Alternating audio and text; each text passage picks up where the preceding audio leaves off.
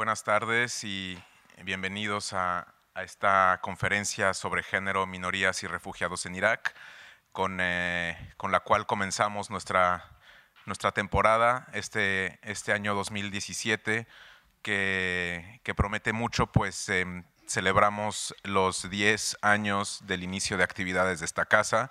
Eh, tendremos a lo largo de este año eh, un sinnúmero de de actividades, desde luego, de nuestras tres áreas principales, eh, cultura, eh, economía y educación y gobernanza, eh, digamos, los tres pilares que sostienen las actividades de esta casa.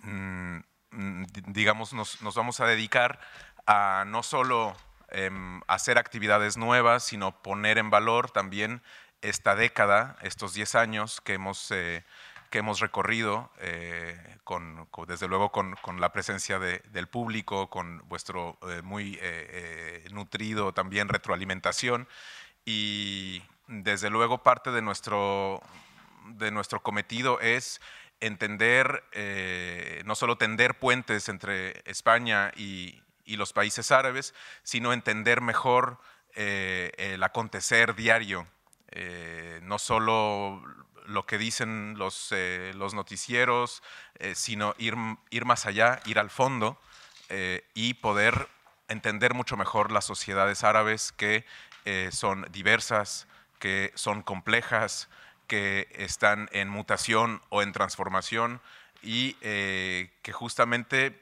no, mm, no pueden ser mm, reducidas en, un, adjetivo, en un calificativo, como muchas veces se hace en, eh, los principales eh, eh, diarios y, medios de comunicación, no solo en España, sino desde luego en muchos países occidentales. se trata pues esta de nuestra primera conferencia pública del año 2017. Nos da un enorme placer poder justamente contar con Pascal Guarda, exministra de Inmigración y Refugiados en Irak, eh, la acompaña Ana Gil, periodista y autora del libro Una rosa en Irak, justamente eh, eh, basado en la trayectoria y vida de la señora Guarda. Y nos interesa, como siempre, poner a Irak como uno de los países que nos parecen más importantes y determinantes en el futuro de la región. Eh, hace unos meses tuvimos aquí al periodista eh, eh, Patrick Cockburn, que señalaba que Irak es donde se encuentran las placas tectónicas de Oriente Medio y por lo tanto sirve para no solo como un, termómetro de la región, desde luego hay otros países que también son fundamentales para entender el conjunto de las dinámicas de Oriente Medio y África del Norte, eh, países como Egipto, países como Marruecos, Jordania, eh, Argelia, en fin, todos tienen un, lugar especial en nuestro corazón, pero Irak, desde luego, y, Siria están eh, ahora mismo en la encrucijada de lo que va a determinar el, futuro aspecto de la región. Desde la primera guerra del Golfo ha habido diversas oleadas de refugiados y desplazados internos en Irak que suman ya cerca de 3 millones y medio de los cuales eh, dos millones y medio eh, tan solo eh, hubieran sido desplazados en el año 2014. Fuentes iraquíes estiman que más de cuatro millones de personas han perdido sus hogares y son mm, desplazados internos, incluyendo aquellos que no han sido registrados. Además, desde junio del año 2014, miles de personas pertenecientes a minorías han sido asesinadas, mutiladas, secuestradas, incluyendo un número aún desconocido de mujeres y niñas forzadas al matrimonio o a la esclavitud sexual. Estos abusos continúan ahora, eh, eh, hoy en día, y parecen ser parte de un intento muy consciente, muy deliberado eh, por erradicar la diversidad religiosa y étnica en Irak. Estas violaciones también es importante señalar que no provienen únicamente de eh, los yihadistas del autodenominado Estado Islámico, también conocido como Daesh. Bueno, pues de esto y, varios temas género, minorías y refugiados nos hablará Pascal Guarda, pero antes quisiera cederle la palabra a Ana Gil para que eh, nos presente, digamos, con mayor, con mayor profundidad a, la señora Guarda. No sé si, si, tendréis la hoja de sala y también está el currículum de Pascal Guarda, pero dejaré que Ana haga una introducción. Gracias y bienvenidos.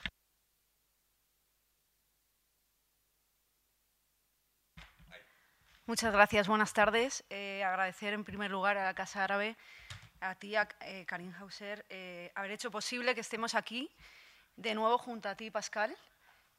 como tuvimos la oportunidad, algunos de nosotros, de estar con ella en, en, el mes de mayo en la presentación del libro Una rosa en Irak, de nuestro libro, porque yo lo escribí, pero ella se mostró como era. ¿no? Y también agradecer la presencia del segundo secretario de la Embajada de Irak, y del resto de asistentes. Eh, digo la suerte de estar hoy otra vez aquí con ella porque pienso que no todos los días una tiene la oportunidad de escuchar a una mujer fuerte, valiente y profesional, como confesaba hace tiempo tu marido William, que ha sido refugiado, que es protectora de refugiados, que ha decidido quedarse en un país tan controvertido, tan inestable como Irak, con la única buena obsesión de que esos cuatro millones de desplazados que mencionaba Karim vuelvan y abracen de nuevo su hogar. También quería aprovechar que me han puesto aquí, en una esquina, eh, quería aprovechar esta posición para invitaros, antes de presentarte, Pascal, eh, a entender un poco más, o por lo menos pensar un poco más eh, de cerca en el drama de los refugiados.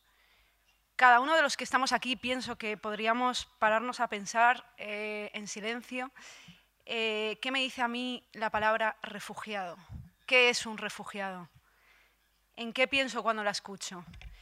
Han pasado ya casi tres años desde que nos empezaran a bombardear con esta palabra, que en 2015 en España fue la palabra más popular.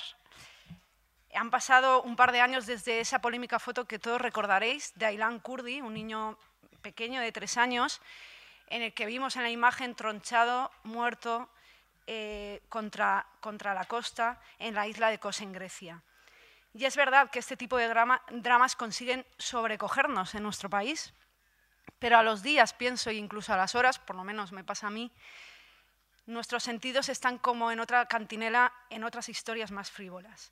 El impacto se queda siempre en una llama, una llama fugaz que no prende, que se apaga muy rápido. Pues bien, hoy estamos aquí de nuevo y tenemos la oportunidad de impactarnos para actuar cada uno desde su posición local, gracias a tu historia, Pascal.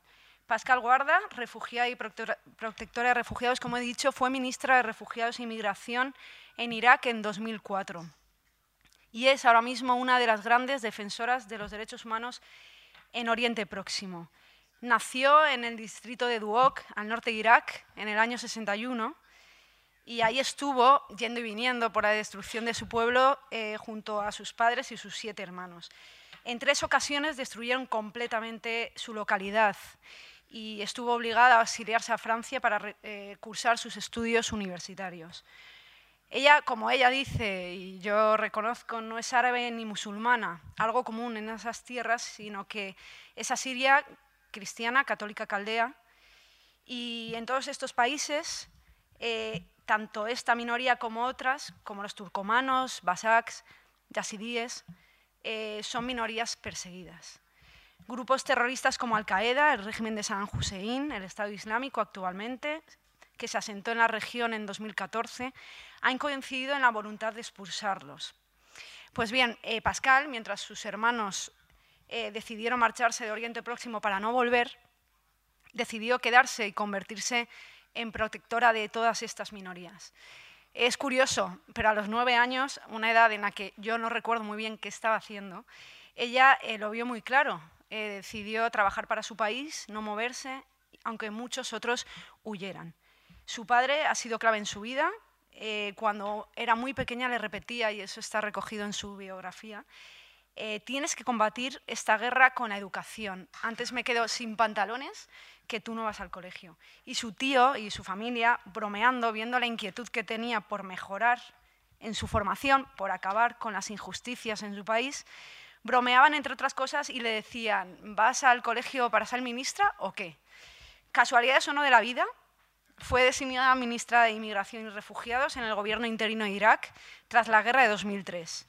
A través de su ministerio y el liderazgo en distintas asociaciones, como la organización Amurabi, que actualmente preside, ha conseguido que miles de desplazados de cualquier raza y religión, empujados por el viento, no, no despeguen del todo los pies de su tierra. Cuando hablo con Pascal, cuando repaso tu vida,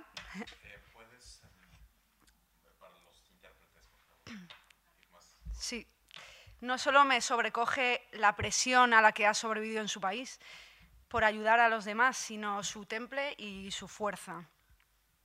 Cuando parece que todo esto no va con ella, que te lo cuenta como si fuera un cuento, descubres que es verdad, que es, su vida que lo está viviendo, que ha vivido cinco ataques directos, el exilio forzado a Francia, la muerte de sus compañeros de trabajo, la acogida de miles de refugiados, el rescate de sus familiares en un campo de refugiados en Turquía, gracias a la ayuda de la primera dama francesa Danielle Mitterrand.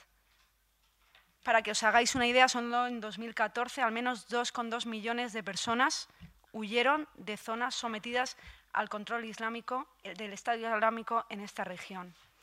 Pues bien, a pesar eh, de esta sequía que lamentamos, que ha provocado esta diáspora, que entre otras cosas se ha saldado con la vida de un millón y medio de cristianos, es curioso descubrir en, toda esa controvertida situación una rosa en Irak. Y a mí me gusta pensar que Pascal guarda, como le apodaron en su día en el telediario de Jordania, es eso, una rosa en Irak. Mientras, porque, muchas, porque mientras muchos se van, se caen, se rompen, es inevitable por la situación, ella, milagrosamente, permanece en su puesto y crece recta y da fruto como una rosa. Qué mejor eh, que escucharte a ti, Pascal, para que nos acerques unos metros más a la situación de las minorías en Oriente Próximo y el papel de la mujer eh, en el futuro para el cambio. Muchas gracias.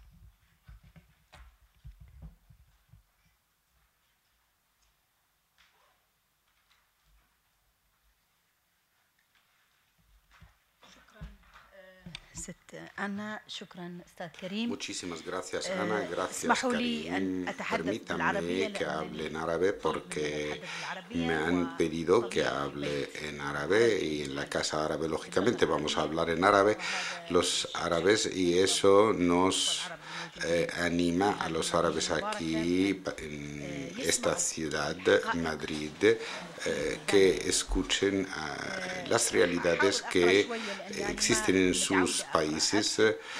Yo suelo hablo como resumen, pero me gustaría leer hay que entender lo que está ocurriendo de un modo detallado. Ante todo, gracias, gracias a la Casa Árabe, porque yo no, podía imaginar que iba a ser una eh, invitada por la Casa Árabe, porque sí, he visitado España más de una ocasión y muchos españoles me llaman para que hable de la situación en Irak, pero verdaderamente yo alabo Alabo la importancia que se da a Irak aquí en España. Ustedes en Bagdad tienen un embajador excelente. tanto el embajador como su señora entienden la situación en Irak de un modo perfecto. Por tanto, vamos a intentar complementarnos en este sentido de intercambio de información. Eh, yo voy a hablar del sufrimiento de los iraquíes en general, porque Irak es una sola casa, es un solo país, pero lo que eh, nos ha afectado a los ancianos, mujeres, niños, jóvenes, lo que nos ha... Eh, es una situación que nadie ignora, pero por favor mm, pido algo de concentración para entender una situación Primero, el nivel de las minorías. Y son una parte esencial del pueblo iraquí. Y hoy vemos que hay poca importancia por parte de eh, eh, la comunidad internacional porque ellos son víctimas fáciles eh, tanto en las regiones y como grupos ellos sufren de asesinato, secuestro, inmigración o inmigración forzada por otras partes, porque, claro, hubo genocidios en Irak y la situación sigue teniendo sus eh, repercusiones hasta el momento y eso se ve en los campos, en Erbil y Duhok en el norte y también algunos centros de refugiados tanto en Irak como fuera de Irak. Es un genocidio que se está realizando por parte del Estado Islámico llamado Daesh.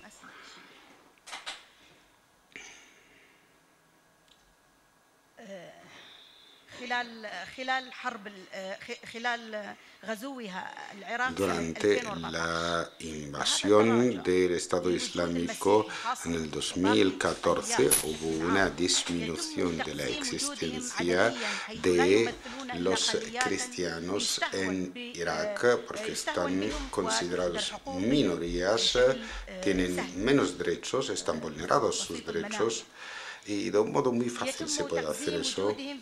y también se margina su existencia y mm, hay menos cristianos y se vulneran sus derechos y, y verdaderamente eh, están obligados a emigrar y eh, de otra parte voy a tratar el tema de la situación de la mujer iraquí, las mujeres iraquíes a pesar de la normalización de la violencia contra las mujeres y la legalización de esta violencia contra las mujeres, precisamente el Código Penal, porque eh, siguen participando para que así puedan reconstruir el país que está sufriendo de una situación negativa. غير Esto... غير التي أدوات إعادة بناء غير سوري غير التي استخدمت son instrumentos que se siguen utilizando hasta hoy en día, a pesar de que las mujeres eh, no es cuestión de números, es cuestión de eh, que son la mayoría de la mm, sociedad iraquí y de aquí vamos a llegar a una realidad iraquí que es la situación de los derechos humanos en Irak que sigue sufriendo por las dictaduras eh, heredadas y por parte incluso de los partidos políticos y todos ellos están de acuerdo de eh, eh, mantener estas eh, prácticas, la exclusión, la marginación, la exclusión por cuestiones de raza, por cuestiones de etnia, mm, y son partidos políticos que lo están haciendo y también las autoridades políticas y a nivel oficial se está ejerciendo esto.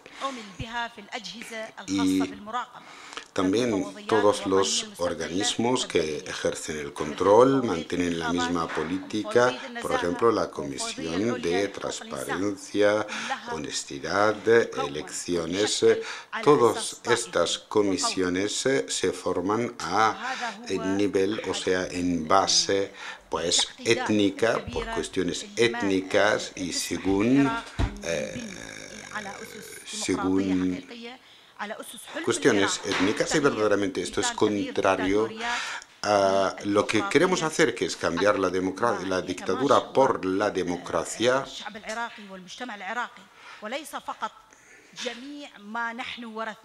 y todas las tradiciones que hemos heredado no están de acuerdo con eso porque nuestra sociedad eh, es una sociedad compleja, es una sociedad muy mixta. En el Oriente en general somos eh, sociedades que no sabemos cómo salir de las crisis y acumulamos crisis eh, una encima de otra hasta el infinito.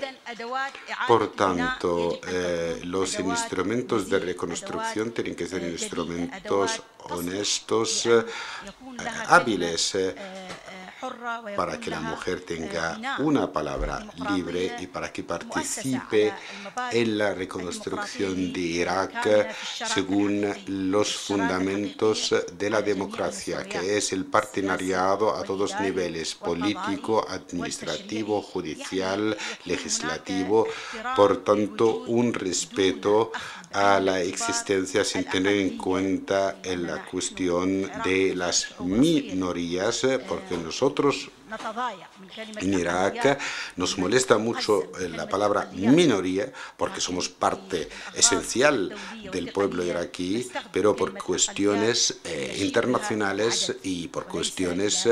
Eh, es una referencia realmente al número, no es otra cosa, porque son pueblos que, son, que forman parte de una gran mayoría, que es la mayoría de las minorías. Y yo una vez estaba hablando con autoridades kurdas y árabes y, dicen ustedes que ustedes hablan de las mayorías y las mayorías no son el, fundamento. Eh, los fundamentos son las minorías eh, y porque son la piedra base. La piedra base que nadie ve. Pero la verdad es que la historia se ha basado en estas minorías y, se ha construido la gran fortaleza de Irak de toda la vida. Eh, minoría significa un indicador, un indicador mediante el cual mira la gente, el mundo entero, a Irak. Irak ha optado por la democracia y tenemos que dejar el pensamiento sectarista aparte y el sistema de la división de los gobiernos según cuotas, etcétera, eh, las elecciones libres, lo que llaman libres, porque las elecciones también se usan para servir a la corrupción de un modo exagerado. A pesar de que las mujeres intentaron imponerse a la situación para llegar a un 25% en los consejos legislativos, esto es un fundamento eh, y esto debido a mucha lucha que han realizado varias mujeres, entre las cuales me encuentro yo misma, hemos intentado llegar a imponer este 25% de como una cuota para las mujeres eh, como mínimo, ¿eh? porque nosotros sabemos como mujeres iraquíes que podemos llegar a más del 25%. Actualmente somos un 31% del Consejo eh, Legislativo, lo que es el Parlamento, y podemos llegar a más incluso. es decir, que actualmente la regla es 25 como mínimo, pero ahora estamos en un 31%, pero el tipo eh, eh, eh, ya de mujer que, hay dentro del Parlamento ya no, podemos hablar mucho de eso. nunca eligen los ejemplos femeninos que podrían servir a, los, al empoderamiento de la mujer, pero no, eligen siempre a mujeres que eh, sirven a sus intereses. y esto es una, la situación actual es un desarrollo, es una evolución y verdaderamente ya entramos en las polémicas típicas que tenemos que realizar, porque esto es un éxito que es plantear temas de las mujeres y podríamos hablar históricamente de Irak. ¿Qué es Irak? ¿Cómo se ha formado? ¿Qué es este país? Siempre hablan de Son Oriente, Medio Oriente, Oriente Medio, Oriente cercano. Eh, pero aquí en Europa creo que hay, tiene que haber una necesidad para volver a la historia y conocer los orígenes incluso de Europa, los orígenes de Oriente Medio, de Europa mismo, Y podría hablar históricamente de que Irak, que es el valle de los dos ríos, Mesopotamia, eh, quiero decir, y dice que es casa de ríos, la señora conferenciante. Es decir, que fue siempre una tierra fértil, rica, Irak es la cuna de las civilizaciones, efectivamente, porque todas las civilizaciones que hubo en Irak ha añadido a la humanidad, ha sido muy generosa con la humanidad en arte, en derecho. Pero Irak no es solamente la cuna de las civilizaciones, sino más bien Abraham, el profeta Abraham, es el padre de los creyentes, el primer monoteísta. Eh, no hemos tenido éxito para poder ver el mapa, como que porque podíamos eh, ver en Ur, eh, en Zakorat, que era un templo para los dioses un templo para los dioses.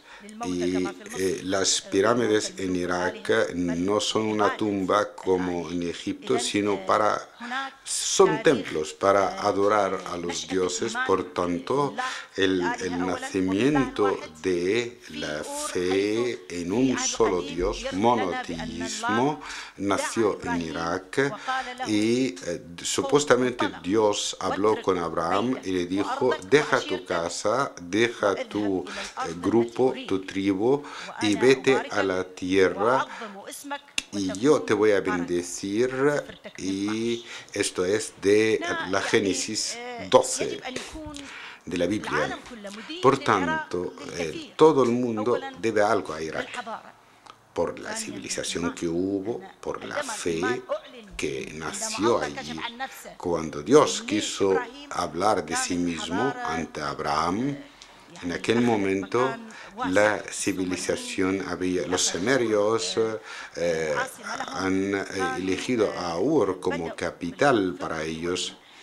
Tenían un pensamiento, eh, arte, letras, porque la humanidad necesitaba ya más civilización en la época de los babilonios y Amurabi, uno de los reyes de Babel, él pensó que aquella sociedad que tenía unas reacciones varias con la naturaleza tenía que tener una ley. Y aquí me gustaría eh, hablar de el primer país que intentó pensar en una primera ley era que es un museo de leyes. Eh, leyes, siempre hay leyes nuevas. Y a veces incluso no anulamos, no derogamos eh, lo antiguo, sino más bien sacamos leyes nuevas. En, aquel momento, ojo por ojo y, derecho, y diente por diente, eso era eh, buscar la igualdad. Si le sacas un ojo a uno, te va a sacar un ojo, es decir, no lo hagas, porque todos somos iguales. y son leyes que no son ni cristianas ni musulmanas, pero realmente es una ley que protege, protege al ser humano del otro ser humano o del mismo ser humano. También las, los derechos de la sociedad.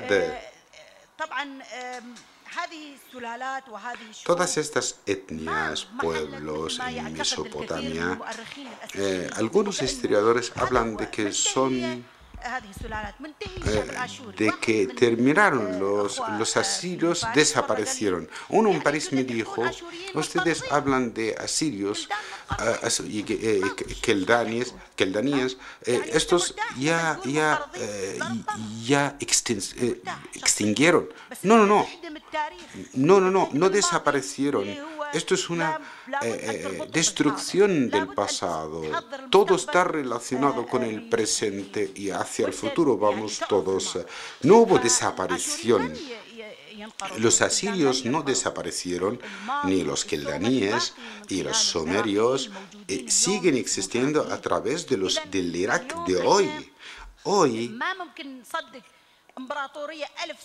por ejemplo, un imperio de mil años no puede desaparecer en cinco minutos. Cuando cae, se desmorona su poder. Por ejemplo, los asirios se mantuvieron mil años en el poder como imperio, como Estado fuerte.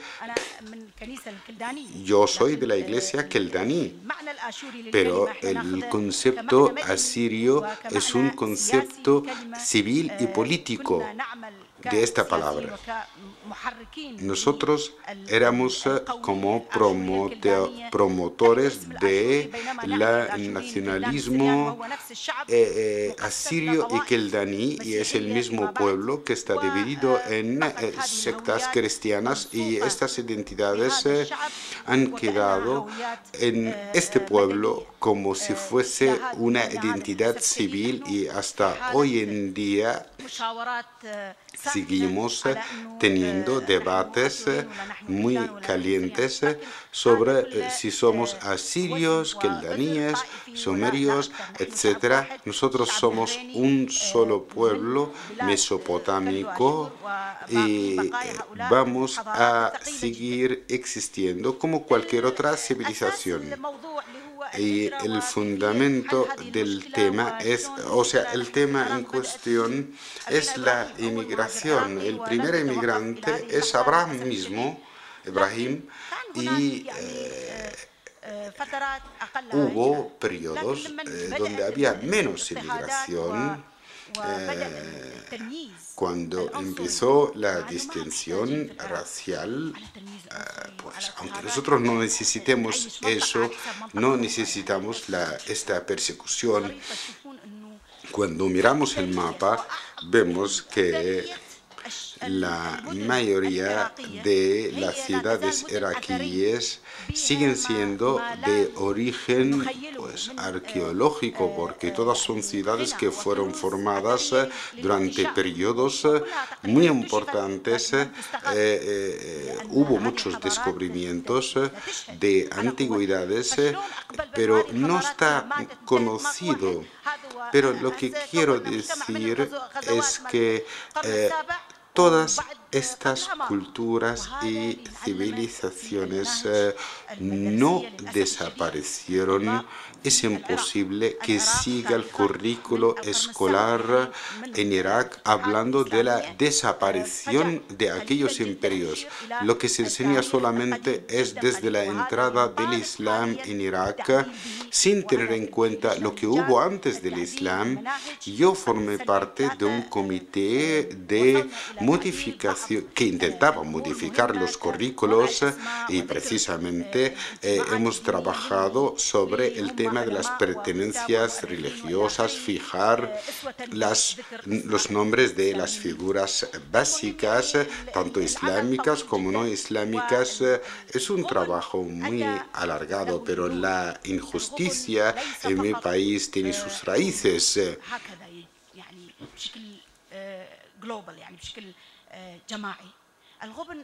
La injusticia eh, existió después de una teorización. Eh, aquellas repúblicas que prometían que íbamos a hacer una república civilizada, pues los dictadores eh, siempre fueron los elegidos para gobernar aquellas repúblicas en Irak, en Siria, en Egipto, etc. Por tanto, en Irak hubo un periodo Eh, en la época Abbasi, precisamente el inicio del Islam en Irak eh, fue impresionante. Fue una de las mejores épocas que vivió Mesopotamia, Irak. Por tanto, tenía que haber una comprensión al otro, la traducción de las ciencias al árabe, todo eso eh, causó un respeto a los científicos que eran en su mayoría cristianos, no eran musulmanes, porque hay dos libros muy importantes eh, eh, que hablan de este tema en especial, que hablan de las estadísticas sobre el número de científicos, escritores y literatos antes de la entrada del Islam en Irak y después de la entrada del Islam en Irak, incluso en el Ministerio de Educación en Irak, en el departamento de currículos, por ejemplo, ignoraban total y absolutamente aquel eh, poeta famoso preislámico, pues eran cristianos eran cristianos y había judíos, es decir, que, y eran pues adoradores del sol incluso, y, fíjense, eh, como Emre al-Qais, por ejemplo, es cristiano. Fulanito y venganito es cristiano, eh, es cristiano. Y me dijo, me dijo él, ¿todos eran cristianos? Le he dicho que sí. ¿Es así? Ustedes consideran ignorante toda persona anterior al Islam o que no acepta el Islam. Esto no es ignorancia. Eh, sí, ignora el Islam o no reconoce el Islam, pero él tiene su religión y él es de otra religión. Él respeta la religión islámica, pero él no se ha convertido al Islam y no hay ignorancia o jahiliya, lo que sea, el concepto jahiliya, las personas que ignoran. Pero claro, ellos, ellos no reconocen el, el, Islam, pero, pero ellos eran poetas, literatos y personas muy cultivadas prácticamente, con la cabeza muy estructurada y hemos modificado ciertas cosas de este tipo en el departamento de currículos en el Ministerio de eh, Educación. Tiene que haber más modificación, más enmiendas dentro de este ministerio y creo que el tema va muy bien porque tiene que haber también unas resoluciones, unas decisiones importantes para cambiar los currículos y el sistema escolar para que se refleje la realidad de Irak en la mentalidad del niño iraquí, tanto si es musulmán o no es musulmán, todos son ciudadanos de primer grado. Eso es lo que soñamos que, que, haya una novedad en este sentido. Nosotros hemos terminado con las dictaduras y con el radicalismo islámico, hemos traído una, una democracia para ser diferentes de lo que hemos vivido, pero seguimos sumergidos en la misma situación porque algunas instituciones, algunas reglas siguen siendo fijas y son las reglas del dictador. Por tanto, las matanzas, y los genocidios eh, nunca fueron ausentes en Oriente Medio y precisamente en Irak, porque en el 1933 en Semel hubo una matanza grandísima, casi 4.000 cristianos fueron asesinados porque simplemente son cristianos.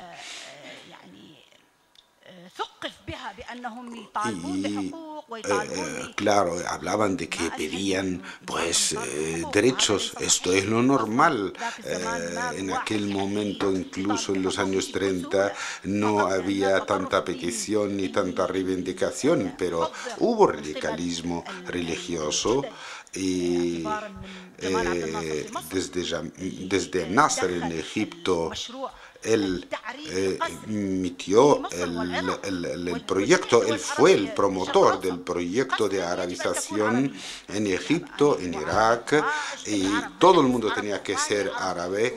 Eh, yo no, no quiero ser árabe, no soy árabe, mi mujer murió y no, perdón, mi madre murió y no era, no sabían una palabra árabe.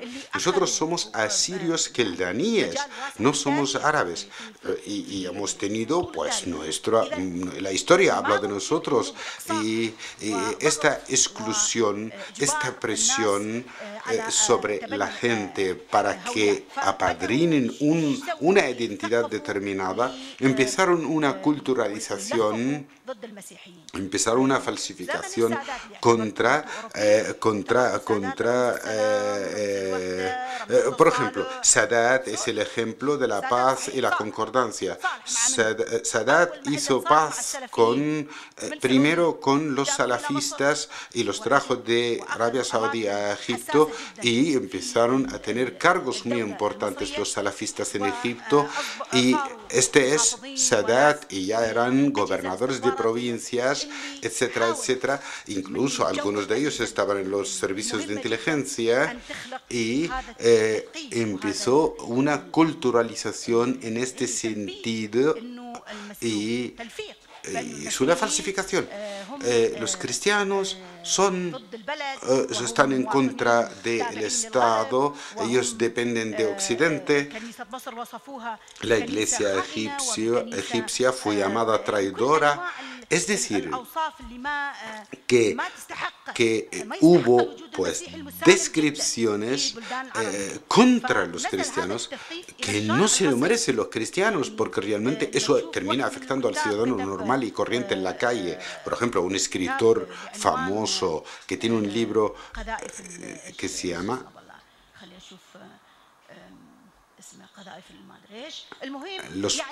las balas no sé qué. Eh, eh, eh, hablaba de que la iglesia es la espina que está en la espalda de los musulmanes.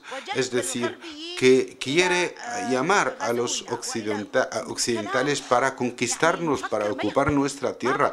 Un pensador no puede escribir eso porque realmente hay que fijarse en la realidad. Estos grupos minoritarios, los cristianos, por ejemplo, son grupos, son pueblo, parte del pueblo eh, y mm, parte fundamental del pueblo porque eh, eh, ellos no quieren realmente, no quieren, eh, no quieren nada malo para el, para el país.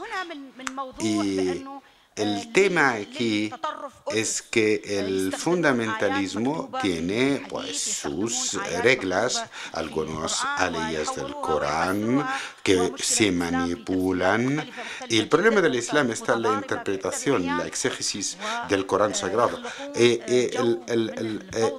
generan un caos religioso, el receptor al final ni se entera y empieza a aceptar mensajes simples porque cree que lo que dicen los extremistas es correcto. Porque, eh, claro, creen que las minorías van a corromper el Islam, etcétera, etcétera. Eh, eh, incluso hasta, el momento hablan algunos imames de que hay que matar a los cristianos porque son herejes o apóstatas y no merecen vivir. Y nosotros en Irak hemos visto eso de un modo muy detallado. Saddam terminó su gobierno eh, eh, eh, diciendo, o sea, hubo una ley que un cristiano no puede, no puede un, ciudadano no musulmán no puede llamar a su hijo con un nombre no árabe o un nombre musulmán.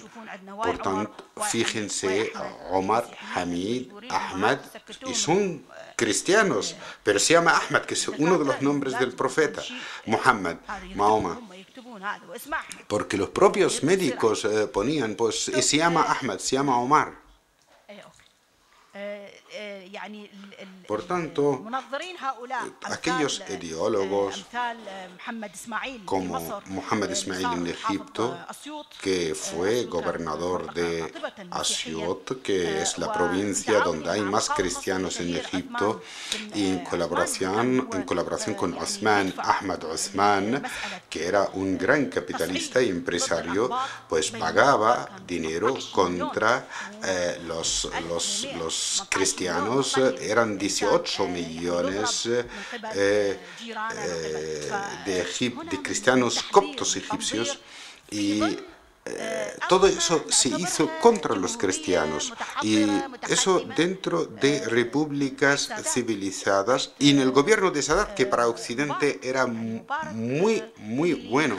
Y Mubarak el presidente Mubarak de Egipto es el que causó que salgan estos grupos islamistas que en Egipto salieron y después se fundó el Estado Islámico y este grupo y aquel y después con un dinero lógicamente saudí y han fabricado miles miles de radicales en Oriente Medio, en eh, Bagdad, por ejemplo.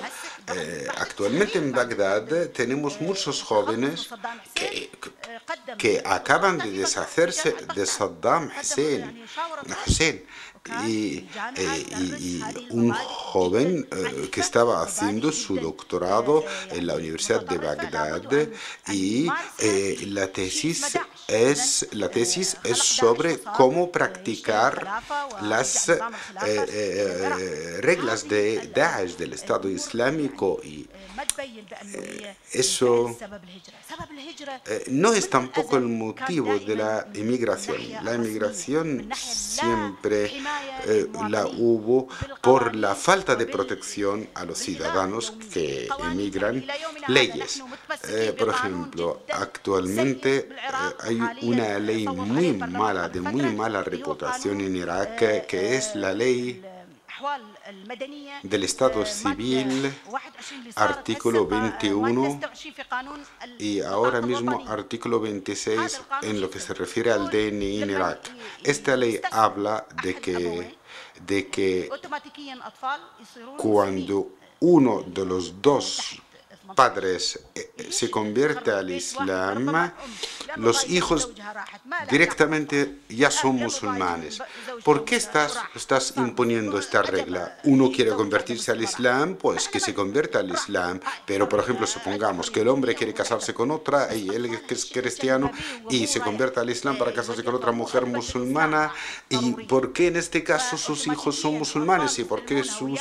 Eh, eh, por, qué, por qué tienen que tener un carnet de identidad donde se pone que son musulmanes y eso causó muchos eh, problemas. Y nosotros como organizaciones que trabajan en este campo eh, y este es, esta ley viene del 1959. Fíjense, desde el 59 y tenemos que volver a las leyes anteriores al 59 porque esta es una distinción racial y religiosa eh, y actualmente no hay una libertad religiosa en Irak.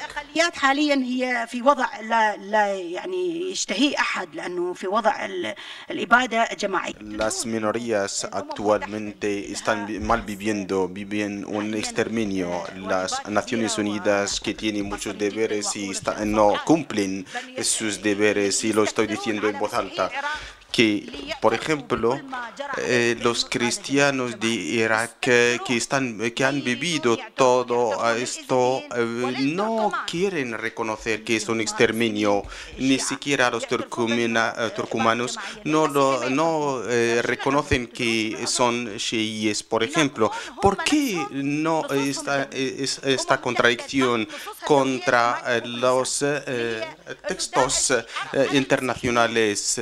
Porque la ISIS a, nosotros, por ejemplo, como cristianos, tenemos que dar la, el jizya para vivir.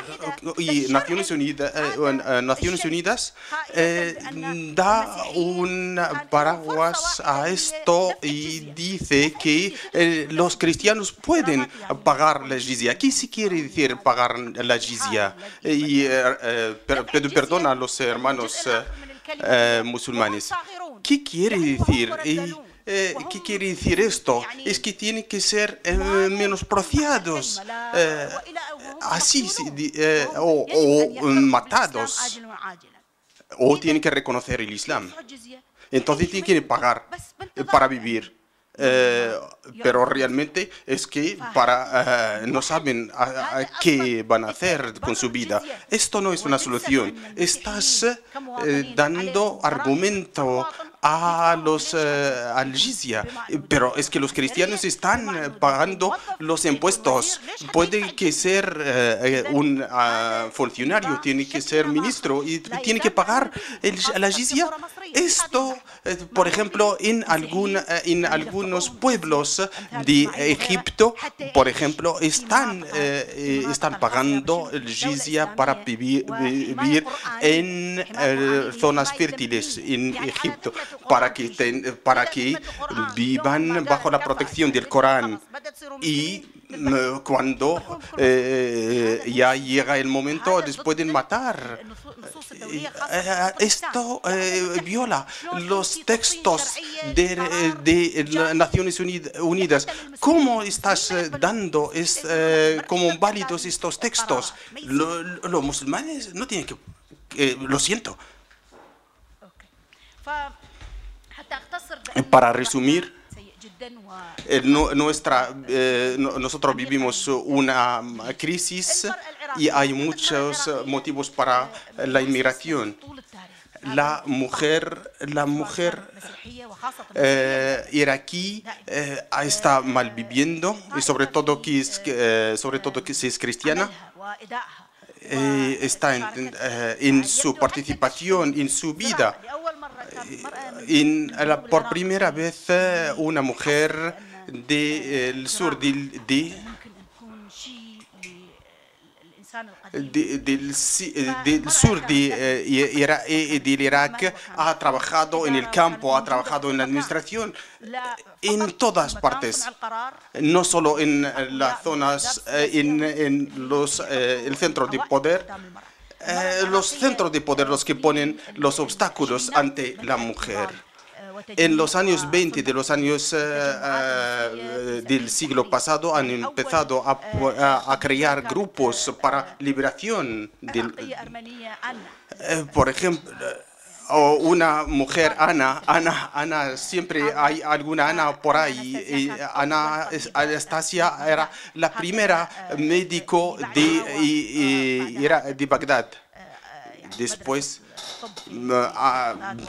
se construyó una eh, escuela de medicina en Bagdad y ah, eh, siempre la mujer ha sido presente en el descubrimiento pero está eh, sufriendo y sigue sufriendo actualmente eh, con eh, privaciones. La ley penal de Irak es muy malo para las mujeres iraquíes.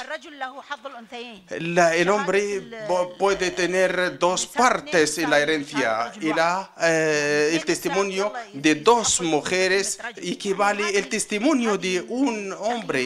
Esta valoración de la dignidad humana tiene que ser rechazada por el sistema democrático que quiere proteger, pretende proteger, la, proteger eh, los derechos.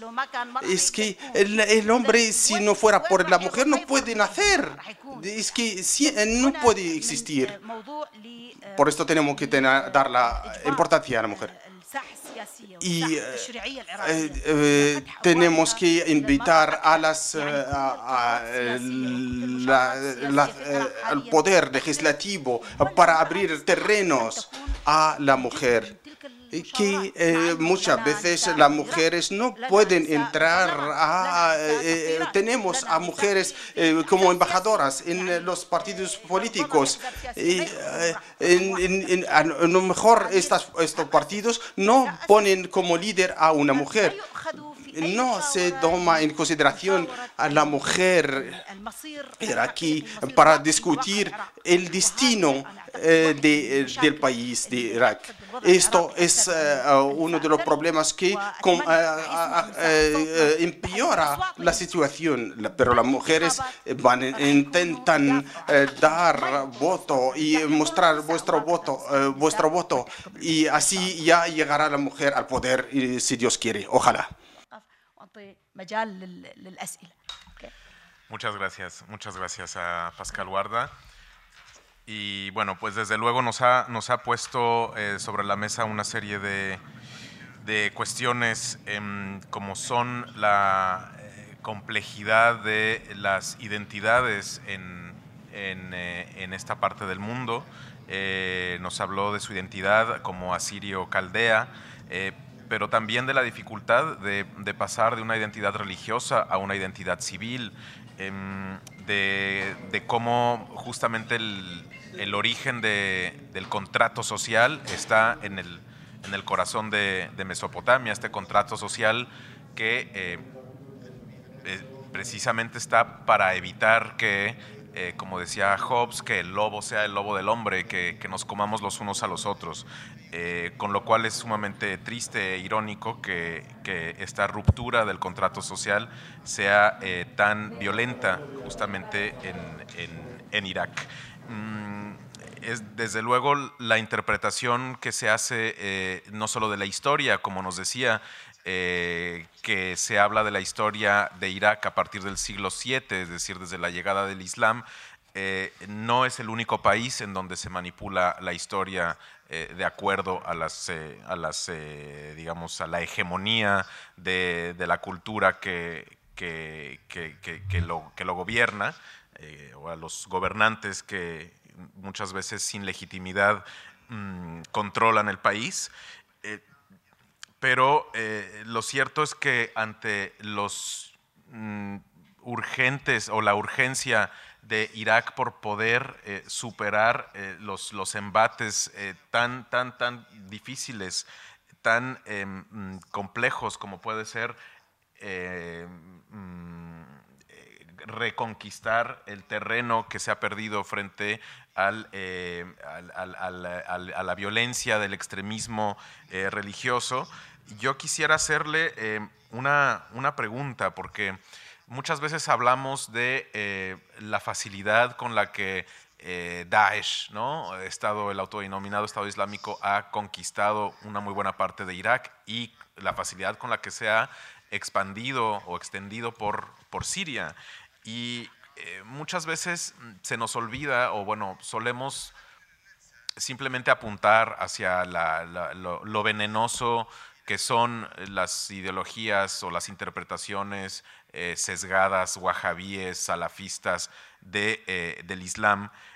y no nos damos cuenta de lo que muchos analistas hablan de lo que es la realidad en el terreno, la vida diaria, la vida cotidiana, lo que hace que gente que no necesariamente es creyente eh, en el Islam o en cualquier otra religión se haga, eh, se una a las filas de Daesh. Me refiero concretamente a la gobernanza, a eh, las condiciones que existían en Mosul, por ejemplo, antes de que Mosul cayera en manos del autodenominado Estado Islámico. ¿Qué es lo que ha hecho que gran parte de las regiones o de las provincias, como puede ser Alambar en Irak, sea muy fácilmente eh, manipulable o que sea muy fácil de em, cooptar en un movimiento como Daesh. Eh, ¿qué, ¿qué, es lo que ha hecho mal un gobierno como el de Maliki, por ejemplo? ¿no? Eh, más allá de la invasión de Estados Unidos, que se puede también situar como un, origen del desmembramiento del Estado iraquí, eh, pero hay claramente un sector de la población iraquí que también es otro tipo de minoría, ¿no? no necesariamente religiosa, pero podemos hablar de minorías políticas que tampoco tienen acceso actualmente al pastel. Eh, y eh, por dónde empezamos una vez que cae eh, una ciudad como Mosul, qué se puede hacer para garantizar que haya una reconciliación, que se puedan construir mm, instituciones mm, más que, digamos, asistir a esta destrucción constante del patrimonio iraquí. Para mí es una de las, eh, incógnitas y que en lugar de, es cierto que Daesh es, es, es, es el, demonio de, este inicio del siglo XXI, pero no sale de la nada. Eh, es fácil atribuírselo a una ideología wahhabí, pero lo cierto es que hay muchos otros factores detrás de ello y posiblemente sea los más difíciles de atajar el poder crear eh, una, una, situación de prosperidad en la que no haya incentivos para unirse a las filas de eh, un grupo yihadista como este. Eh, yo, esta es, realmente mi, mi, pregunta, que es un poco larga, desde luego, pero quisiera simplemente que apuntara a las prioridades para poder llegar a esta reconciliación.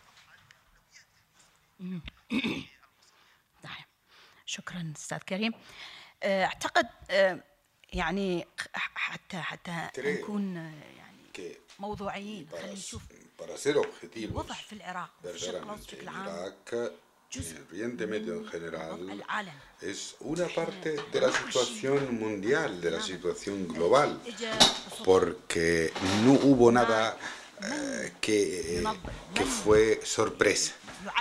¿Quién organiza, quién apoya las ideas y los discursos eh, anti-minorías, por ejemplo?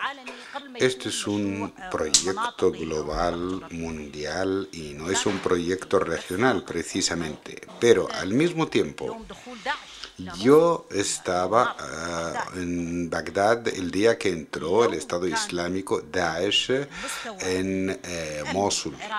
Si la situación de seguridad en Irak, en todas las regiones, en Mosul, en el valle de Nainawa, eh, eh, si hubiese una seguridad en su eh, en su nivel mínimo hubiesen podido pues hacer algo.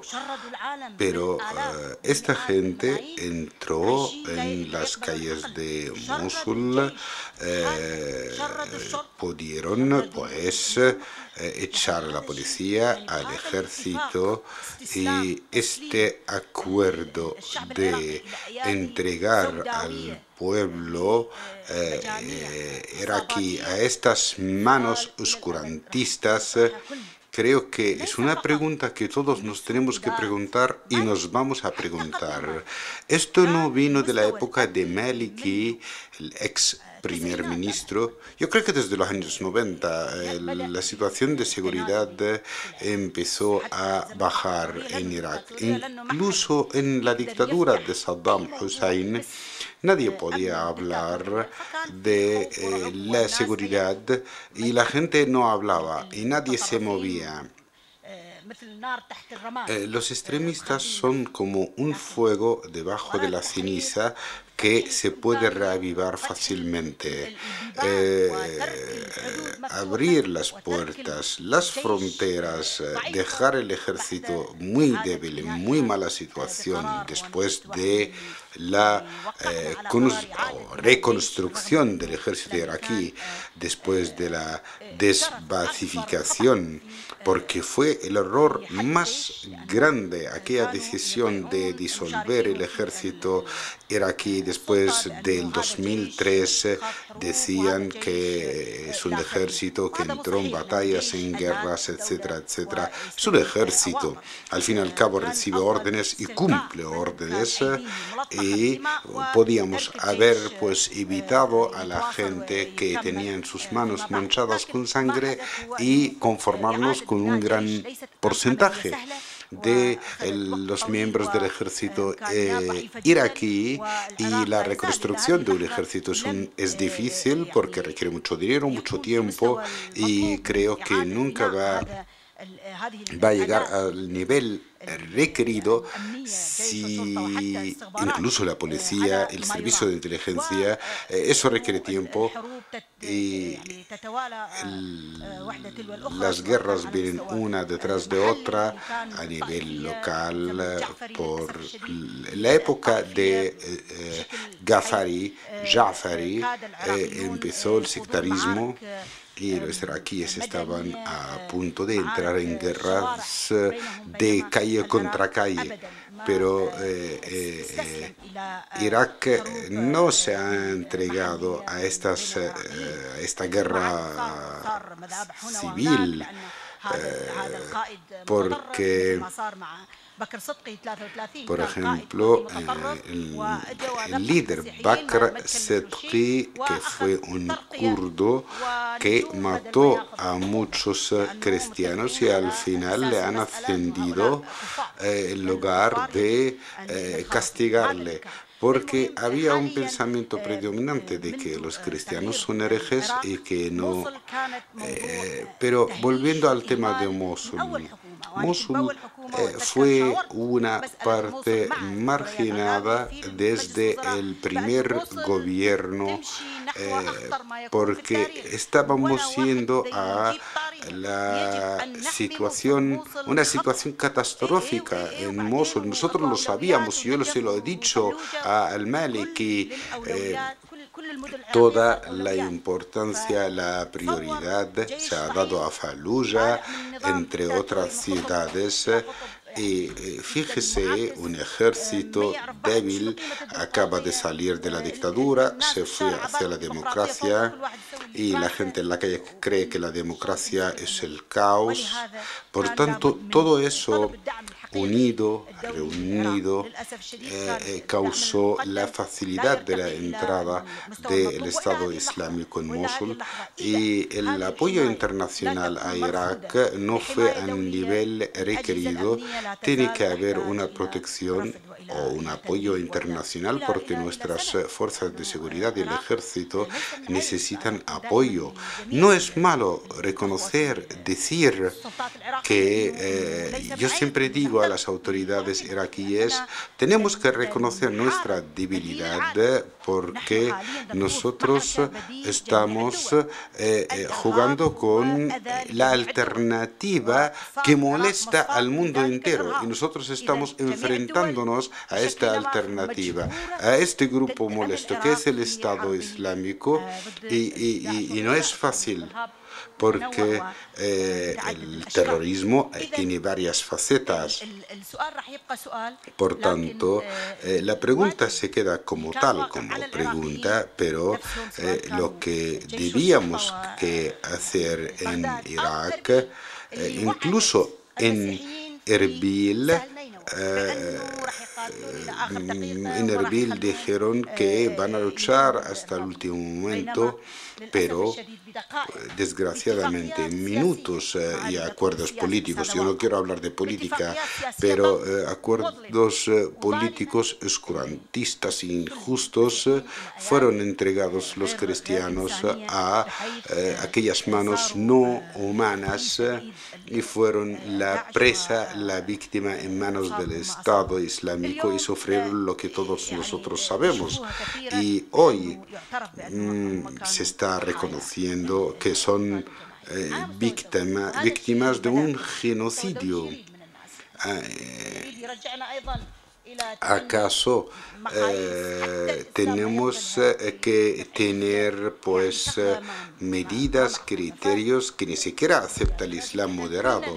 Por tanto, tenemos que trabajar todos en la misma línea. Tiene que haber una coalición, un apoyo internacional para terminar con este cáncer que eh, que es el radicalismo, eh, que es un... nadie... Ustedes aquí en Europa no están a salvo tampoco. Mientras haya una posibilidad para que existan estas, estas caras oscurantistas. Esta gente puede causar mucha, mucha destrucción, mucho terrorismo, hay que tener mucho miedo y tiene que haber mucha sinergia a la hora y a nivel militar también hay que apoyar a Irak. Tiene que haber una participación militar para terminar con este fenómeno del Estado Islámico, que es un fenómeno negativo, y negativo incluso para los estados eh, musulmanes o islámicos o de mayoría musulmana. Por ejemplo, eh, las fuentes de la legislación islámica, todos han dicho que los del Estado Islámico eh, no son musulmanes y no representan, no presentan el Islam y ninguna entidad religiosa islámica no reconocen al Estado Islámico como musulmanes y una imagen ha quedado para mm, ante todo el mundo como estos son los musulmanes, estos son los que representan el Islam, pero eh, verdaderamente eh, todas las entidades religiosas han dicho claramente que ellos no son ni, ni musulmanes ni representan el Islam. Por tanto, las mujeres isidíes y caldeas van a volver con hijos con dos años porque fueron violadas. No hay una ley eh, para proteger a las mujeres solteras, perdón, a las madres solteras, porque en este caso ella no sabe cuál es su padre, porque una es una madre que tiene un hijo y no sabe cuál es su padre, pero esto no es nuestra tradición, lógicamente. Pero estos niños que, que, que lo tiene su madre, a causa de una violación, le va a educar según su religión, su tradición, porque ella es la única responsable de este, de este niño. Y muchos dicen, no, no, nosotros no tenemos esta tradición, pero ¿qué vamos a hacer? vamos a matar a estos niños de dos años, eh, ellos prefieren matarlos antes de solucionar el problema a nivel legal y esto no es humano ni, ni, ni, ni, a ver Si hay alguna pregunta del público. Y sin más, pues agradecer muchísimo a Pascal Guarda. Eh, Ana Gil. El libro Una rosa en Irak está afuera, si queréis adquirirlo, si queréis aprovechar, porque no todos los días está Pascal Guarda y Ana Gil al mismo tiempo aquí entonces os lo pueden eh, firmar, dedicar y pues sin más invitaros a seguir nuestras eh, actividades en la página web casaárabe.es. Agradecer a nuestros amigos intérpretes, por supuesto, por su eh, labor muy importante y vuestra presencia, a la Embajada de Irak también. Y hasta pronto. Más.